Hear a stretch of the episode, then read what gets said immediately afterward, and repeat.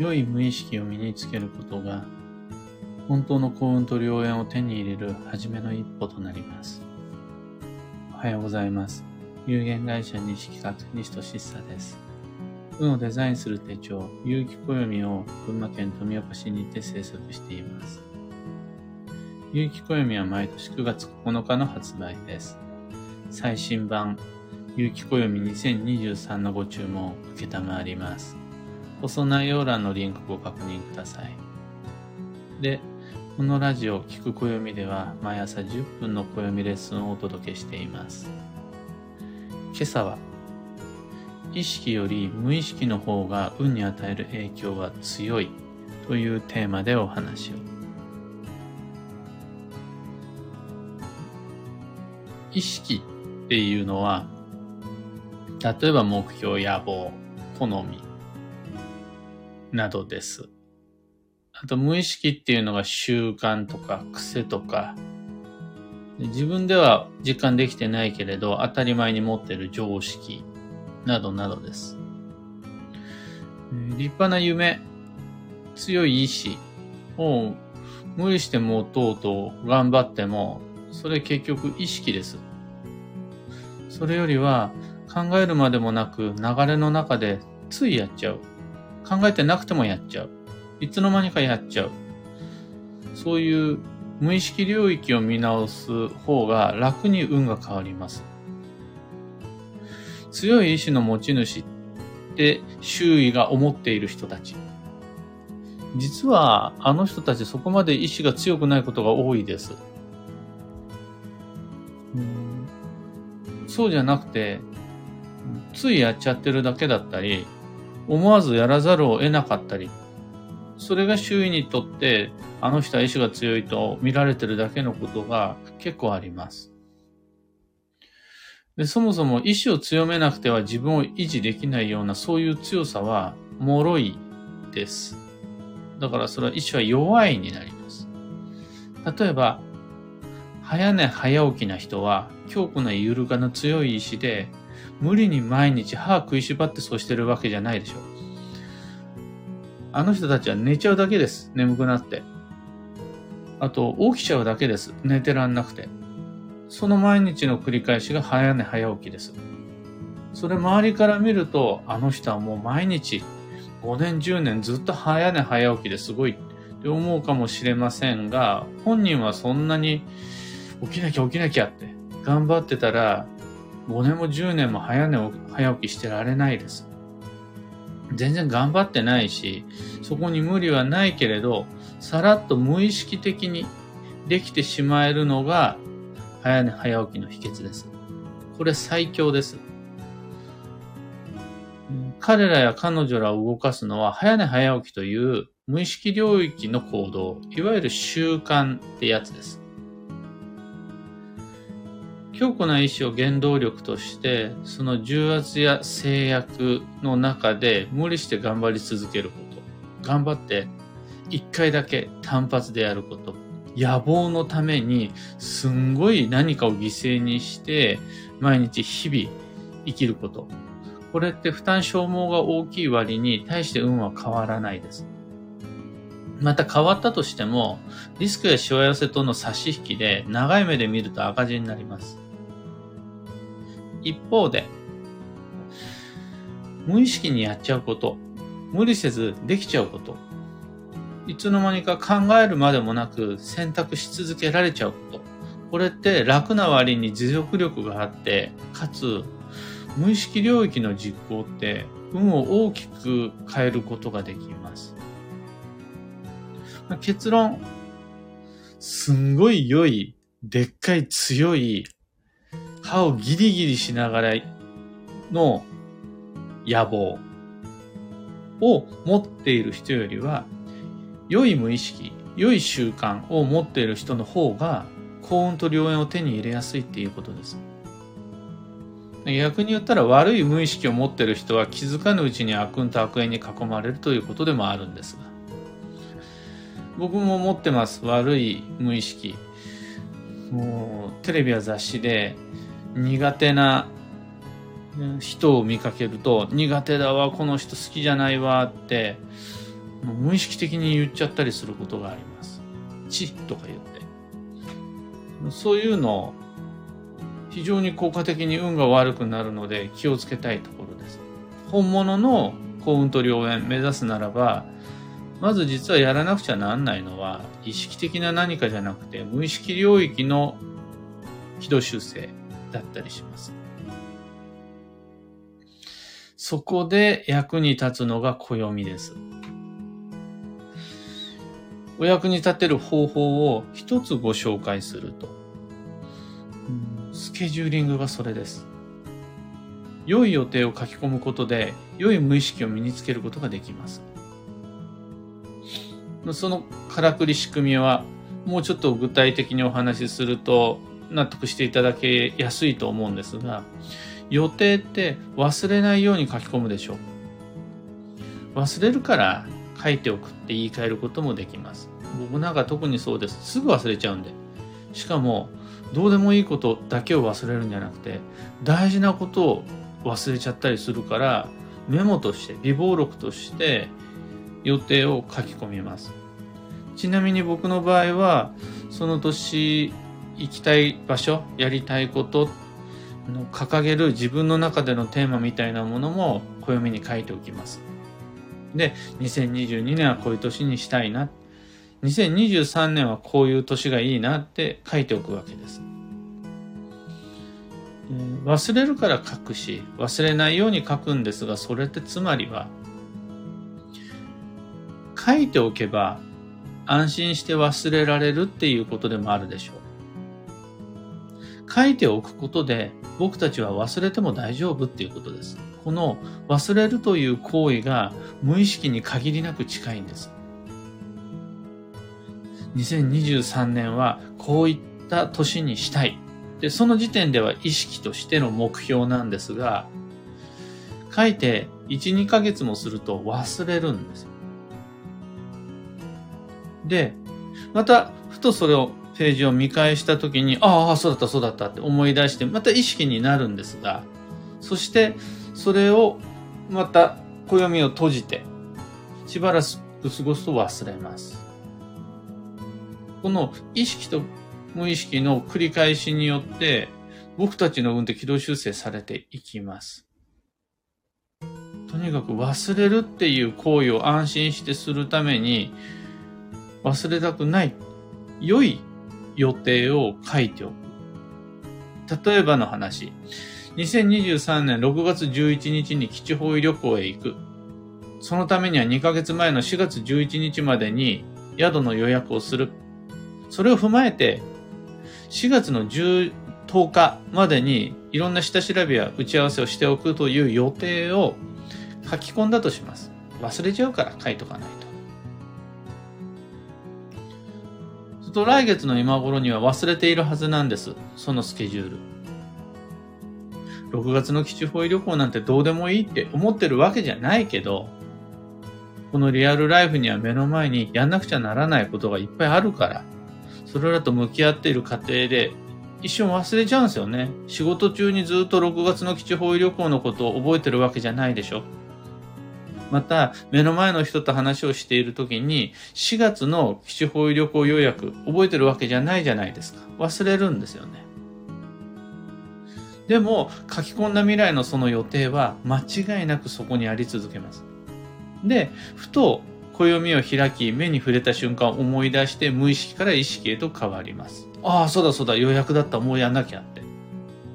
で、また忘れていきこの繰り返しによって目標の日時に近づくほど意識は強まっていくんですが、その前段階まではほぼほぼ無意識です。これ、事前の事前の事前の予定であるほどに無意識期間を伸ばすことができます。これが人の運を上げます。この無意識領域へのアプローチの方がもしかしたら運をデザインするっていうことに近いのかもしれないんです。書かなくても覚えていられるようなことをわざわざ書いていくというよりは、確かに間違いなく自分の望んだことなんだけれど、いちいち覚えられてない、覚えられないから忘れちゃうようなことを予定として、目標として書き記しておく。書いているその時点では間違いなくそれは意識です。目標であり、ある種野望です。が、書いて忘れることで、その忘れてる期間を伸ばすことで、運はどんどんどんどん良き方法へとデザインされていくので、来年度のことは来年になってから考えるんじゃもったいないです。来年の旅を今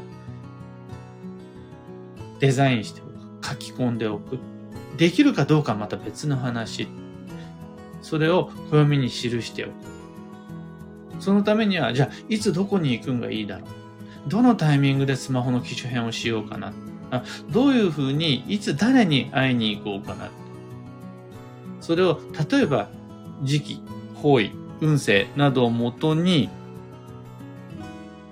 組み立てるのが、まあ、例年いつも10月、11月ぐらいにやる開運ドリルっていうやつなんですが、それ、無意識領域へのアプローチです。自分の渇望するような日々望んでる欲求とかじゃない無意識領域を何とかしましょう。それで運が上がりますよというご提案です。今朝のお話はそんなところです。二つ告知にお付き合いください。一つ目が、有機暦ユーザーのためのオンラインサロン、本をデザインする暦ラボに関して。有機暦を持ってる人たちがみんなで集まって学ぶ、気づく、情報共有する、情報交換するというコミュニティを作りました。基地方位旅行や土曜デトックス、旧生学講座、今は、えー、宝くじミッション、年末ジャンボ宝くじを使った宝くじミッションなんかで、こう、いろいろと楽しいことしてます。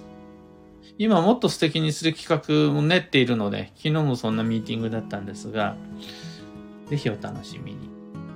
二つ目の告知が開運ドリルワークショップ2023に関して、本題の方でも少しご紹介しましたが、10のドリルをこなしていくと、2023年の行動計画が完成する。そしてそこでのテーマが旅、移動、交流、自分のテリトリーの外へ出る。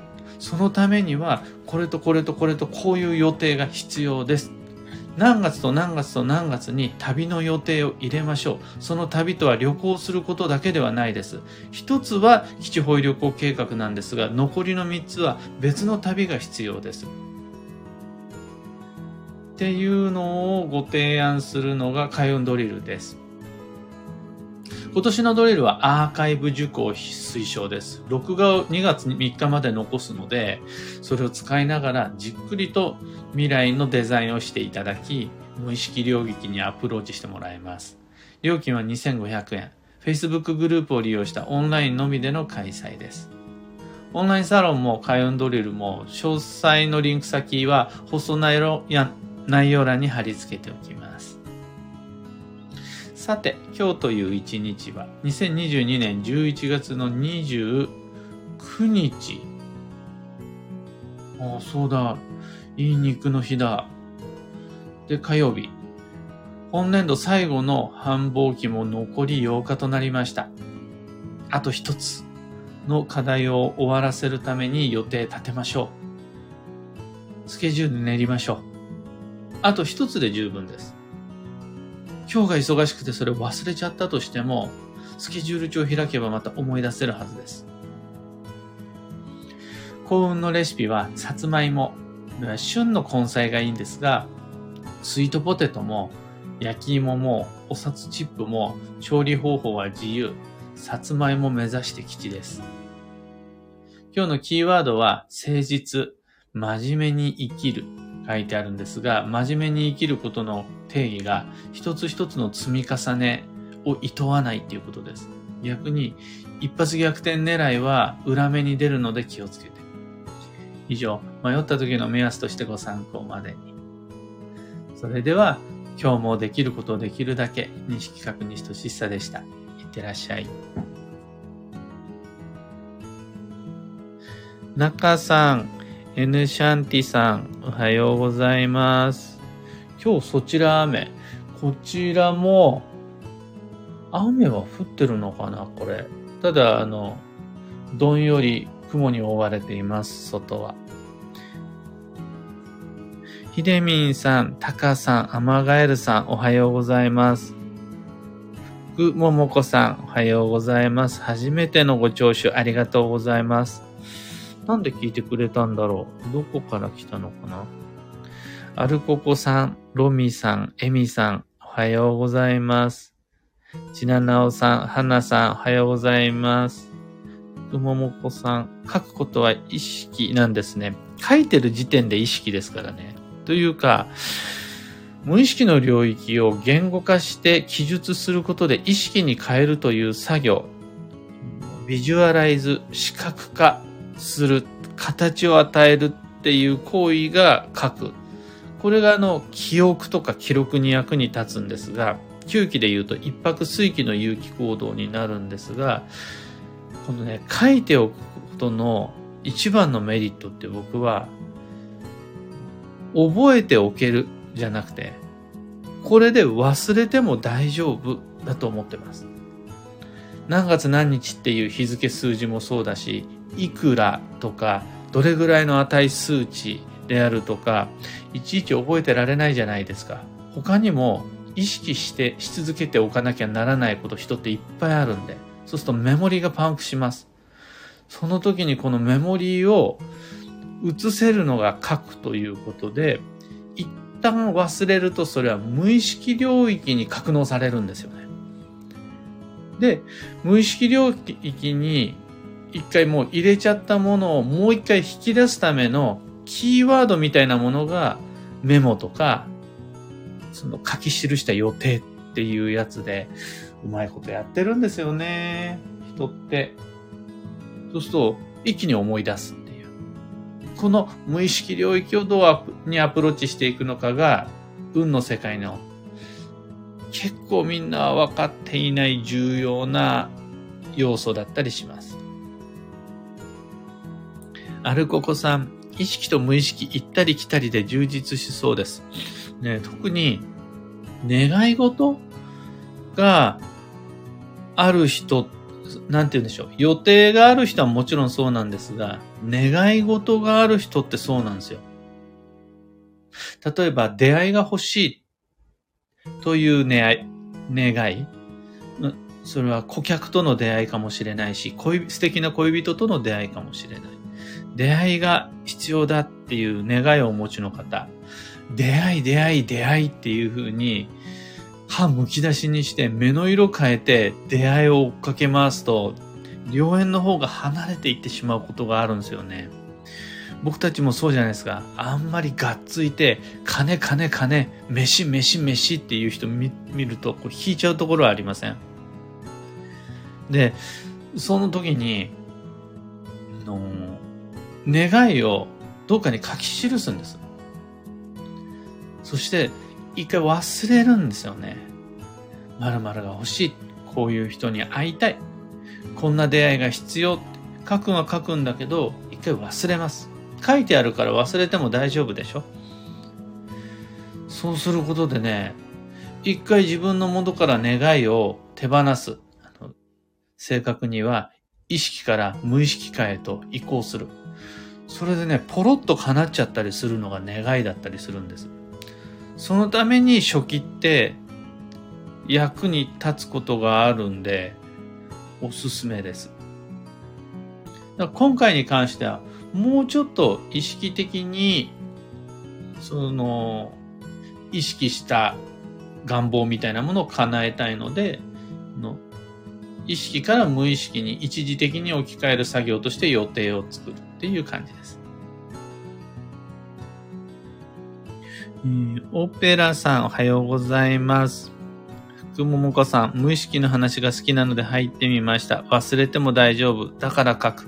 それです。っていうことはタイトルを見てきてくださったんですね。ありがとうございます。